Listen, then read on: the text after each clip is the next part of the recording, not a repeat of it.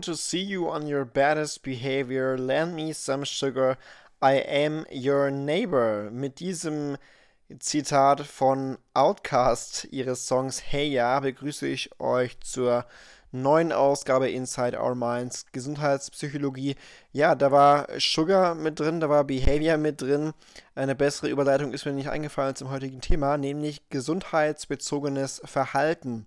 Also im Kern das Verhalten und die mit ihm einhergehenden Emotionen und Kognitionen. Äh, Matarazzo hat nämlich 1980 das äh, gesundheitsbezogene Verhalten als zentraler Gegenstand der Gesundheitspsychologie ausgemacht und vor allem ausgemacht, dass man die Gesundheit fördern und aufrechterhalten sollte, sowie auch Prävention und Behandlung leisten sollte im Krankheitsfall. Es gibt natürlich direkte und auch indirekte Einflussmöglichkeiten auf den eigenen Gesundheitszustand durch, ja eben durch das Verhalten, ähm, gesundheitsbezogenes Verhalten als Resultat von hochkomplexen Informationsverarbeitungsprozessen unter anderem. Ähm, insofern als dass interne und externe Faktoren zusammenwirken. Wir brauchen also eine ökologisch-systemische Perspektive, wie wir ja schon in der letzten Folge gesagt haben. Stichwort Bronfenbrenner. Und ähm, ja, die eigene körperliche und psychische Verfassung spielt dann natürlich eine Rolle, hat einen Einfluss darauf, ob und welches Verhalten gezeigt wird. Historisch gesellschaftliche Determinanten von gesundheitsbezogenem Verhalten. Also wie war das in der Geschichte? Welche Determinanten wurden da ausgemacht für das Verhalten, welches gesundheitsbezogen ist? Es gab den äh, bekannten, berühmten Terry Report 1964. Da ging es um einen empirisch gesicherten Zusammenhang zwischen Tabakrauchen und einer deutlich erhöhten Sterblichkeit. Heute sagt man, ja, äh, Captain Obvious. Das war damals nicht ganz so offensichtlich, denn da wurde teilweise das Unschädlichkeits, äh, ja, noch propagiert. Ähm, also, dass eben Rauchen ja nicht gesundheitsschädlich sei und so weiter erinnert mich an die Netflix-Serie Mad Men, falls ihr die kennt. Da ging es unter anderem so um die äh, Zigarettenbranche in den, ich weiß gar nicht, 50er, 60er Jahren in den USA oder so. Und da wurde das auch noch teilweise sehr äh, ja, nett verkauft. Da kam das gerade so auf, dass eben äh, Rauchen schädlich ist. Das ist noch nicht so lange bekannt. Ähm, und äh, natürlich gibt es gesellschaftliche Normen, auf die hat man Einfluss und die können dann das äh, spezifische gesundheitsrelevante Verhalten auch wieder beeinflussen. Stichwort Vegetarismus oder Veganismus, auch das ist jetzt zum Beispiel etwas, was jetzt so in den letzten Jahren, Jahrzehnten so aufgekommen ist oder richtig im Trend erstmal ist, zumindest beim Veganismus.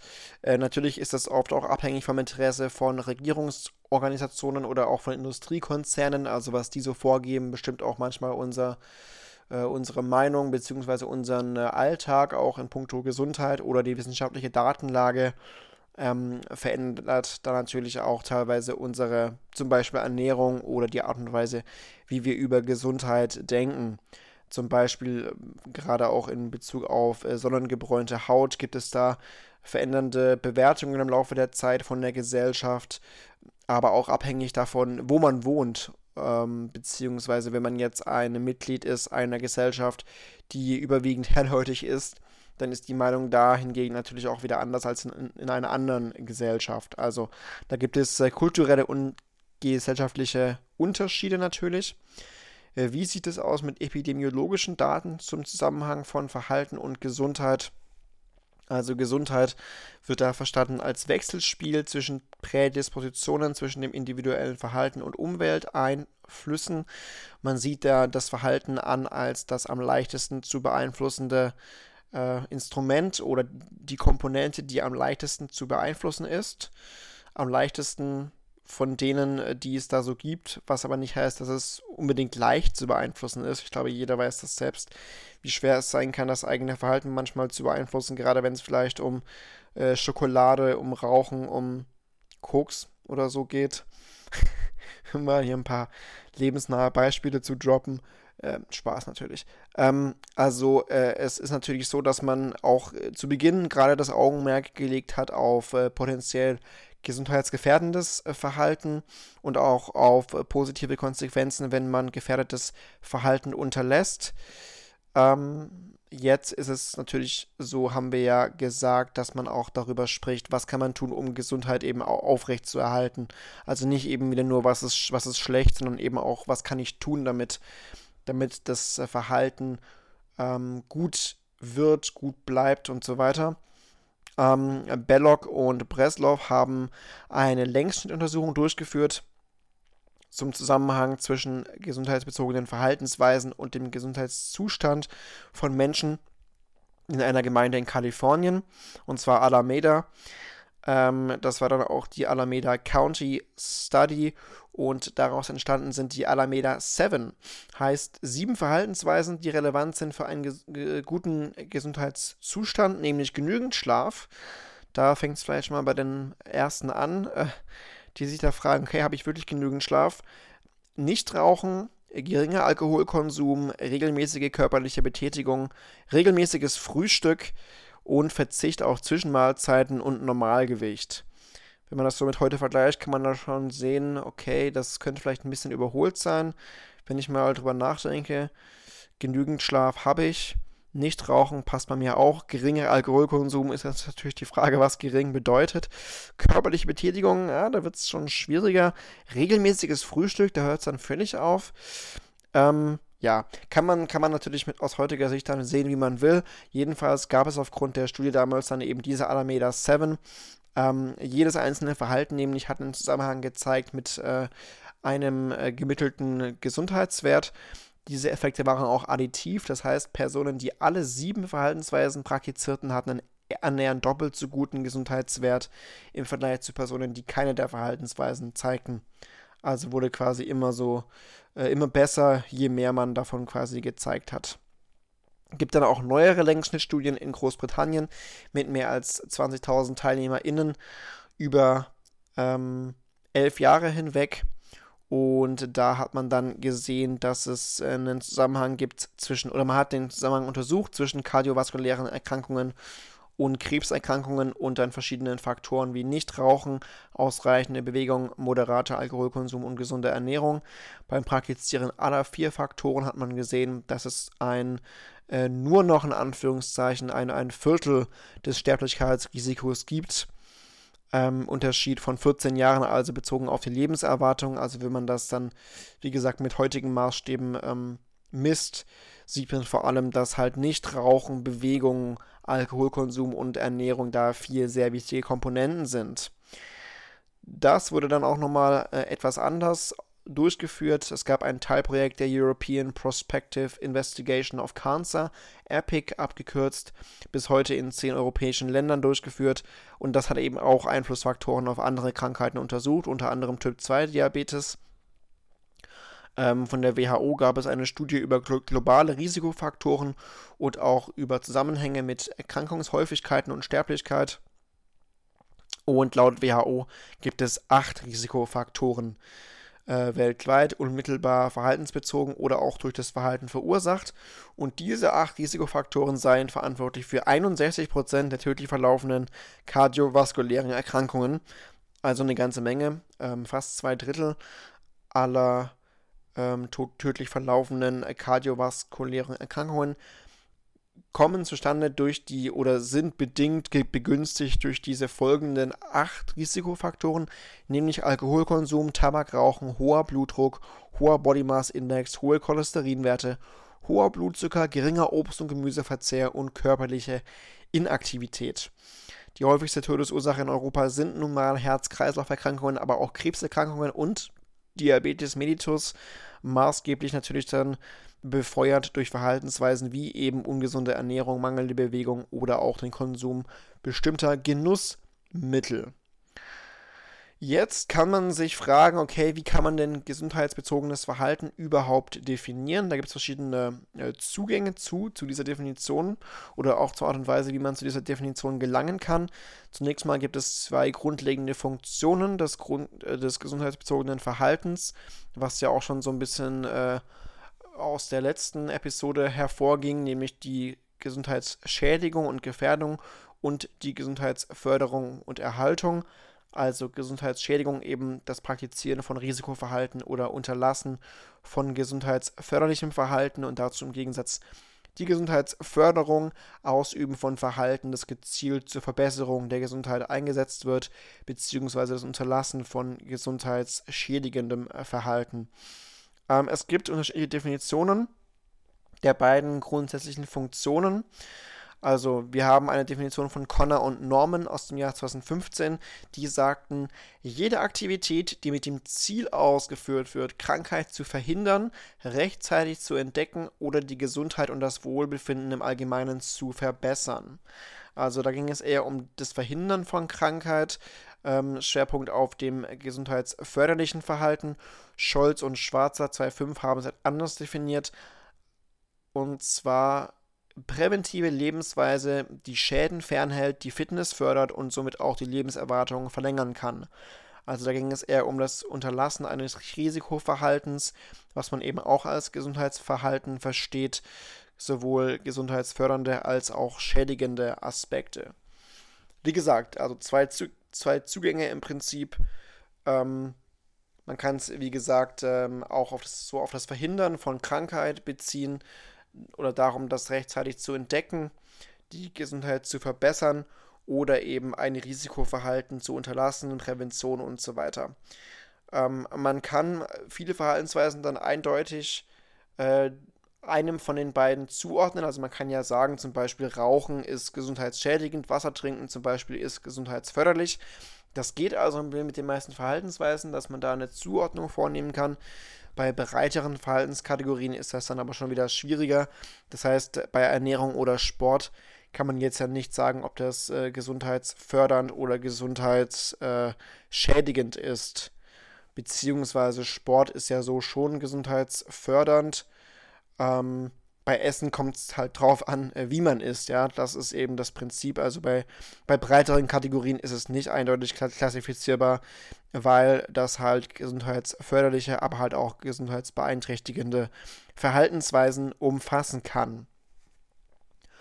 Ähm, ja, gesundheitsbezogenes Verhalten bei gesunden und kranken Menschen. Da kann man sich bestimmte Personengruppen etwas genauer anschauen.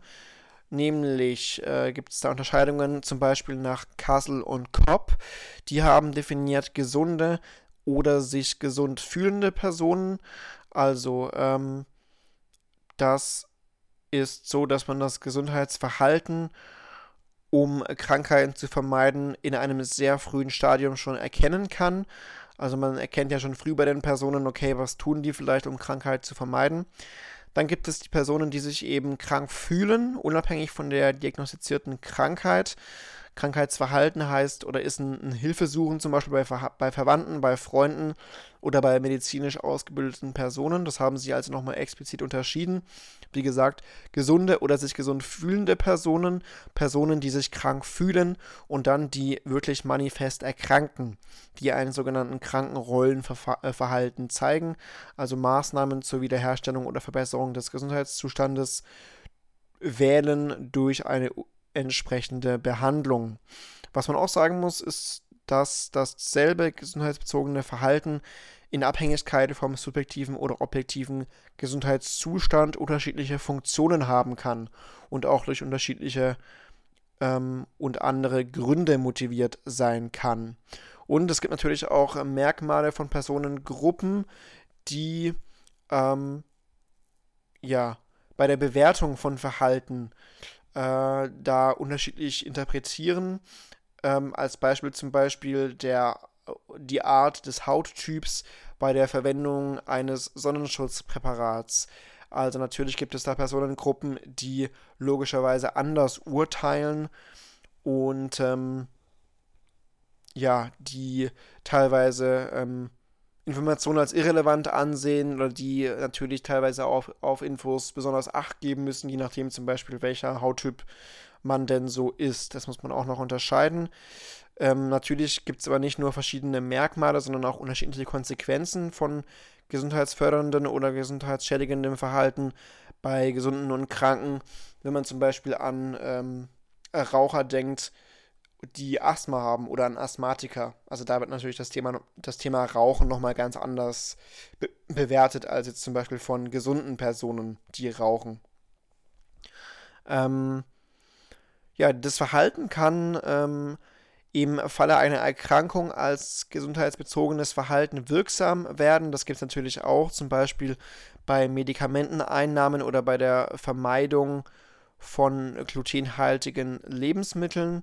Das heißt, es ist manchmal so, dass das gesundheitsbezogene Verhalten eben erst dann auftritt, wenn man, wenn man erst krank ist, äh, sozusagen. Also vielleicht ähm, waren die Personen immer gesund oder haben jetzt nichts krass gezeigt, was irgendwie als gesundheitsbezogenes Verhalten durchgehen würde, wobei man ja immer irgendein Verhalten hat, was man als schädigend oder förderlich bezeichnen könnte. Aber trotzdem ist es ja manchmal so, dass man dann erst richtig etwas zeigt oder ein besonderes Verhalten an den Tag legt, wenn man jetzt erst schon mal erkrankt ist. Wie gesagt, gerade durch, durch sowas wie eine Medikamenteneinnahme oder durch irgendeine Unverträglichkeit, Laktose und so weiter. Das muss man also nochmal alles berücksichtigen, äh, wenn man über gesundheitsbezogenes Verhalten reden möchte. Das muss man teilweise spezifizieren, wie gesagt, weil man manches eben erst dann zeigt, wenn man schon krank ist, weil Menschen teilweise andere Konsequenzen ziehen, je nachdem, ob sie zum Beispiel Asthma haben oder nicht, oder weil sie zum Beispiel auch ähm, verschiedene Merkmale haben, Stichwort Hauttyp. Zudem gibt es ein multifunktionales Verständnis von Gesundheit, gesundheitsbezogenem Verhalten. Rothman hat zum Beispiel die Wirkrichtung von gesundheitsbezogenem Verhalten unterschieden in ein präventives, ein aufdeckendes und ein kuratives Verhalten. Präventives Verhalten wäre zum Beispiel der Gebrauch von Kondomen. Aufdeckendes Verhalten wäre die Wahrnehmung von Vorsorge Vorsorgeterminen und kuratives Verhalten ist zum Beispiel eine Adhärenz bei einer Chemotherapie im Rahmen, einer Krebsbehandlung ähm, Adhärenz ist ja zum Beispiel sowas wie die Compliance, dass man also einfach Folge leistet und da dem nachkommt, was so ähm, ja auch erforderlich ist, wie zum Beispiel eine Chemotherapie. Das kann man also nochmal unterscheiden, präventiv, aufdeckend und kurativ. Also man kann natürlich aufdeckendes Verhalten auch als unangenehm äh, wahrnehmen, weil es mit der Erkennung einer Krankheit natürlich behaftet ist. Da gibt es also immer auch Unterschiede, je nachdem, welches Risiko man vielleicht auch wahrnimmt. Eine allgemeine und umfassende Begriffsbestimmung von gesundheitsbezogenem Verhalten sollte Verhaltensweisen einschließen, die nachgewiesen gesundheitsförderlich sind, die nachgewiesen gesundheitsschädigend sind. So viel war ja klar, wir haben das sehr grundlegend unterschieden. Es gibt nun mal diese beiden Pfade, aber ähm, es sollte auch Verhaltensweisen einschließen, die je nach Ausgestaltung entweder gesundheitsförderlich oder schädigend sein können. Dazu dienen, die Krankheit zu verhindern oder frühzeitig zu entdecken, nur im Falle einer chronischen oder akuten Krankheit gesundheitsrelevant sind oder nur bei bestimmten Personengruppen gesundheitsrelevant sind. Haben wir ja drüber gesprochen, über die äh, Kranken, über die äh, Hauttypgeschichte, über vielleicht äh, Tabletten äh, nehmende Personen und so weiter.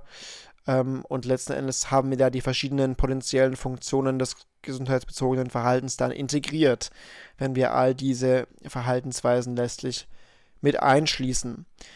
Ja, weitere Beschreibungsmerkmale des gesundheitsbezogenen Verhaltens. Man kann ähm, von globalen Merkmalen sprechen oder von spezifischen Merkmalen. Globale Merkmale sind also häufige, regelmäßige, stark automatisierte, wenig aufwendige oder gesetzlich vorgeschriebene, sowas wie ein Sicherheitscode im Auto wäre ein globales gesundheitsbezogenes Verhalten, abzugrenzen von einem spezifischen gesundheitsbezogenen Verhalten, die also seltener sind, aufwendiger, unabhängig von gesetzlichen Vorschriften, wie zum Beispiel ein jährlicher Check-up. Natürlich gibt es dann auch dementsprechend unterschiedliche Bedingungen sowie Implikationen für die Planung von Interventionen je nachdem, ob es eben äh, globale oder spezifische gesundheitsbezogene Verhaltensweisen sind. Jetzt gibt es natürlich ähm, Arten und Weisen und Wege, solche äh, Mer Merkmale auch rauszufiltern oder erstmal so ein Klassifikationssystem zu schaffen, damit wir überhaupt äh, so, eine, so ein Cluster haben auch äh, bezüglich gesundheitsbezogenen Verhaltensweisen. McEachin und andere haben das unter anderem gemacht. 2010 ein mehrstufiges Vorgehen zur Merkmalsanalyse, qualitativ und quantitativ. Und zwar hat man Personen mit unterschiedlich starkem professionellen Bezug zu Gesundheitsthemen äh, beschrieben. Ähm, beziehungsweise diejenigen haben das beschrieben, also die Personen eben mit dem Bezug haben äh, Gesundheitsverhaltensweisen beschrieben und haben die dann zugeordnet hinsichtlich Ähnlichkeit und Unterschieden, ohne dass man Beschreibungsmerkmale vorgegeben hat. Und ähm, wenn Merkmale dann besonders häufig genannt wurden, hat man die als Fragebogen-Items weiteren Personengruppen zur Bewertung quasi gegeben und dann wurde das auf Stichhaltigkeit geprüft. Ähm, das Resultat waren dann elf spezifische Merkmale, also Merkmale und Beispiele gesundheitsbezogenen Verhaltens.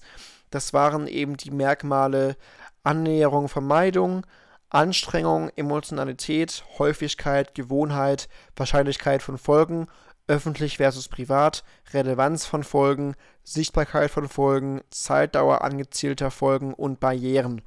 Das sind also die Merkmale. Jetzt kann man diese verschiedenen Dimensionen natürlich auch verschieden beschreiben.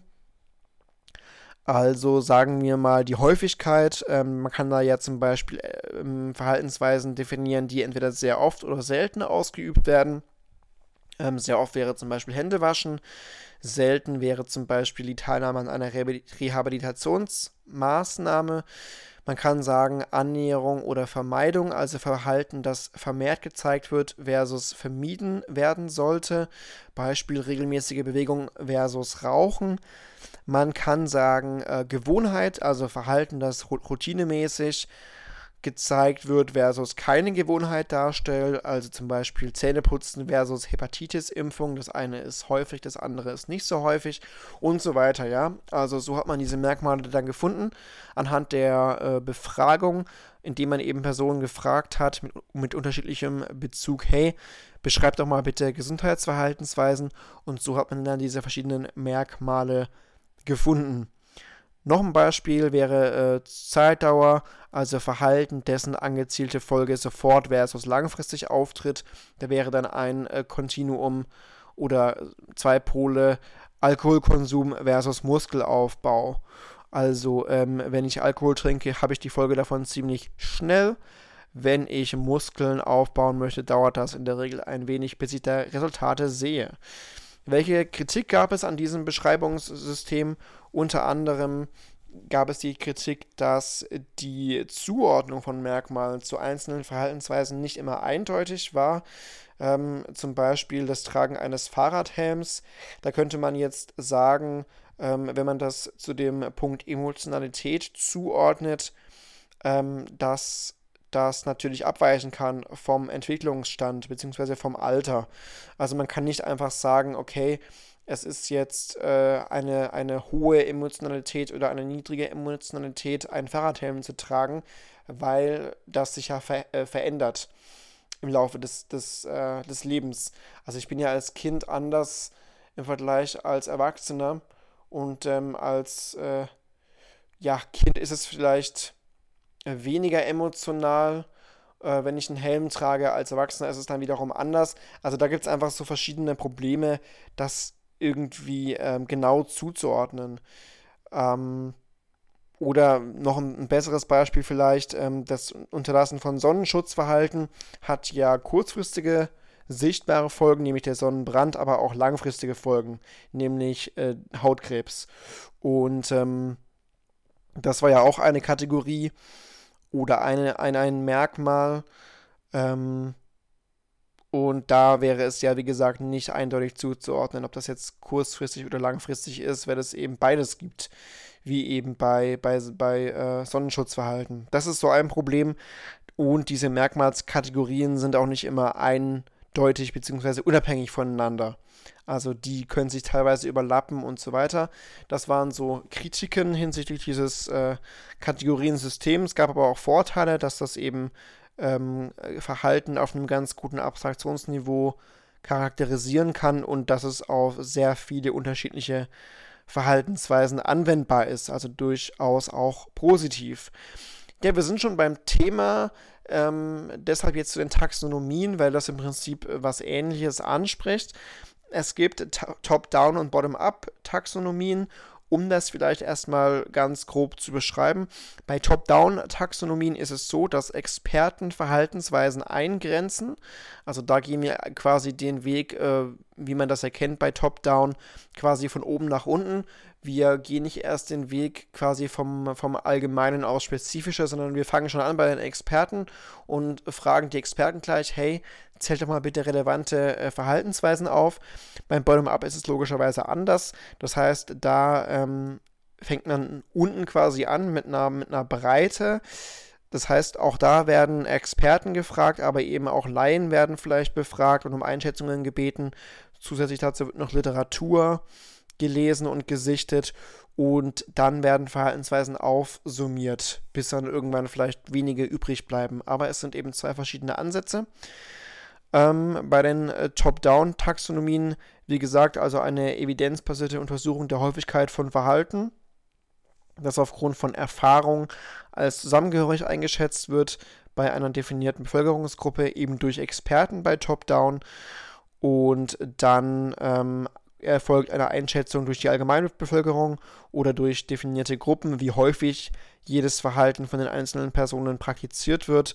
Dann gibt es da statistische Zusammenhangsanalysen und letzten Endes kann man dann äh, Ähnlichkeiten zwischen Verhaltensweisen aufdecken, die schon im Vorhinein aus der Sicht von Fachleuten als gesundheitsrelevant eingeschätzt wurden.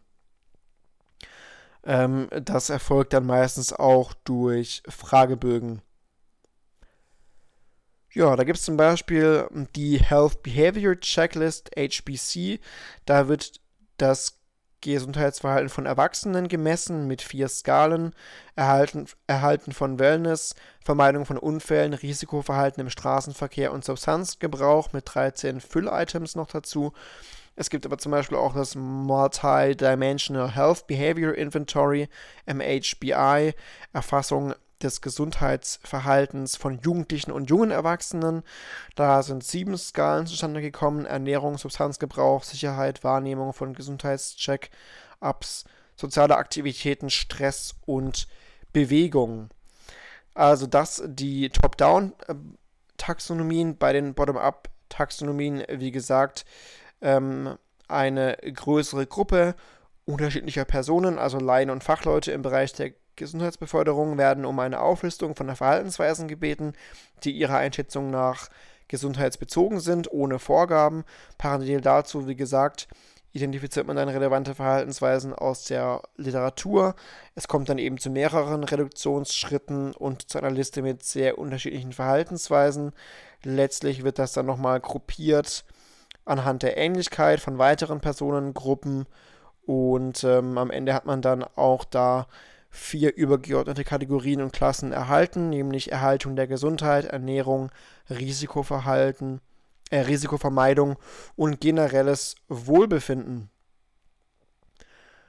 Genau, also da gab es dann auch nochmal nach Noodleman und ähm, Shiloh die Taxonomie des Gesundheitsverhaltens. Ob der wirklich Noodleman heißt oder Nuddleman? Nudelmann. Nudelmann ist ein cooler Name.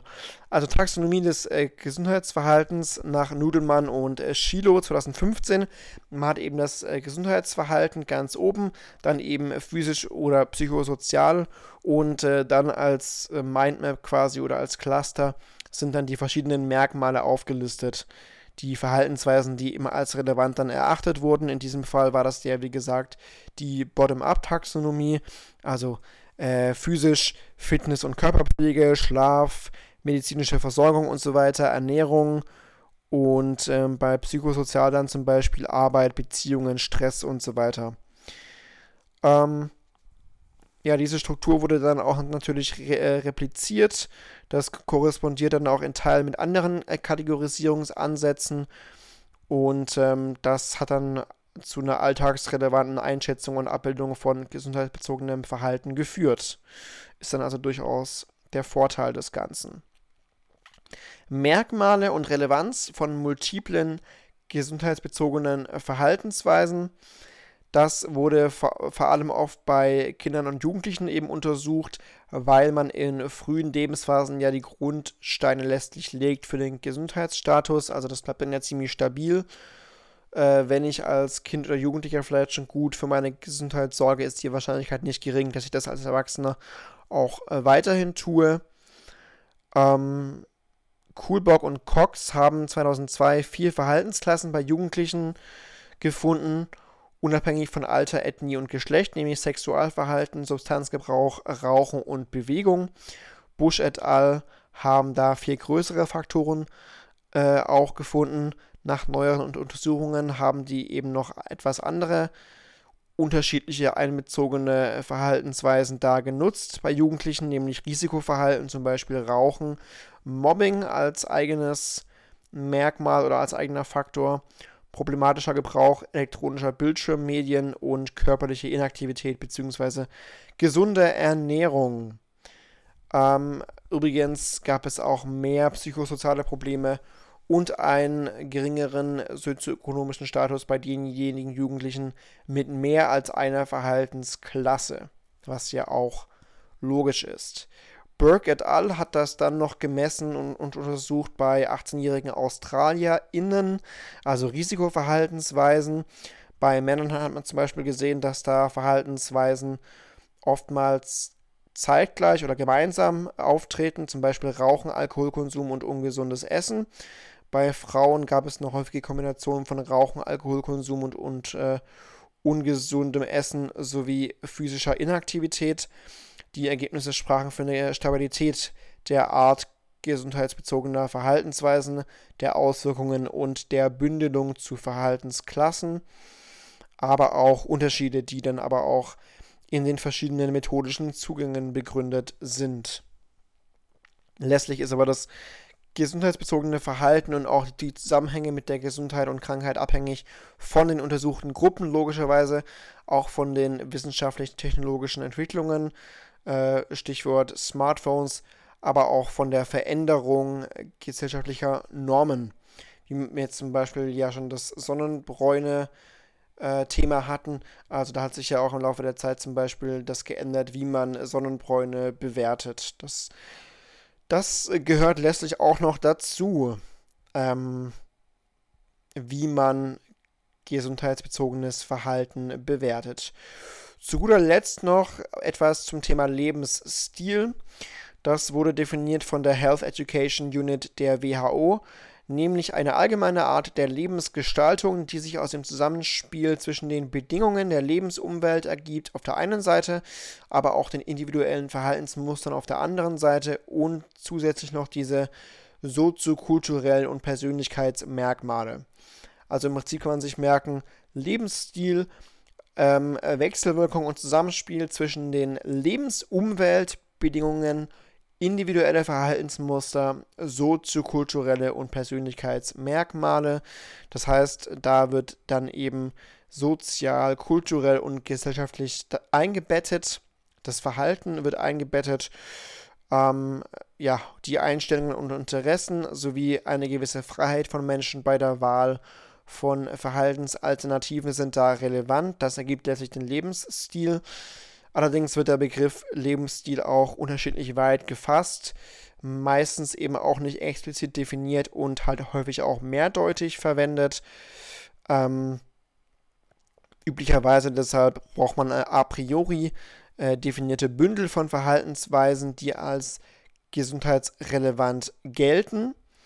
Das ist also gang und gäbe, dass man vorher ein Bündel von Verhaltensweisen bestimmt, die gesundheitsrelevant sind.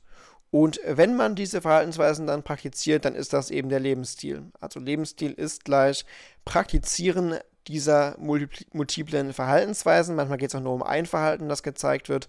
Das kann man dann als Lebensstil verstehen. Heißt, es gibt einen gesunden Lebensstil, natürlich auch einen ungesunden Lebensstil aber aufgrund dieser uneinheitlichen Begriffsverwendung ist das oft bei Studien nicht so vergleichbar, einfach weil da teilweise für die Definition anders operationalisiert wurde.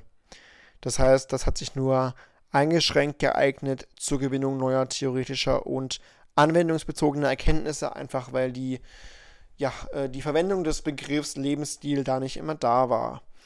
So viel zum Thema Lebensstil. Ansonsten haben wir eben noch gesehen, äh, welche Merkmale da relevant sein können bei gesundheitsbezogenen Verhaltensweisen, gerade auch bei Jugendlichen zum Beispiel. Wir haben gesehen, wie solche äh, Cluster, solche Merkmalsdimensionen zustande kommen. Stichwort Bottom-up-Taxonomie und Top-down-Taxonomie. Zwei verschiedene Ansätze eben. Das eine ein bisschen breiter im Ausgangszustand quasi, indem man äh, mehrere Menschen mit einbezieht, nicht nur Experten, sondern eben auch Laien zum Beispiel, während bei Top-Down gleich die Experten befragt werden, also ein paar äh, unterschiedliche Ansätze. Ähm, das zu den Taxonomien. Wir haben diese Merkmale und Beispiele gesundheitsbezogenen Verhaltens uns näher angeschaut von McEachin, also diese verschiedenen Dimensionen, die man vielleicht ein bisschen kennen sollte. Ähm, wie gesagt, Emotionalität, Häufigkeit, Gewohnheit und so weiter, öffentlich versus privat. Das waren so Beschreibungsmerkmale, die ja global oder spezifisch sein können.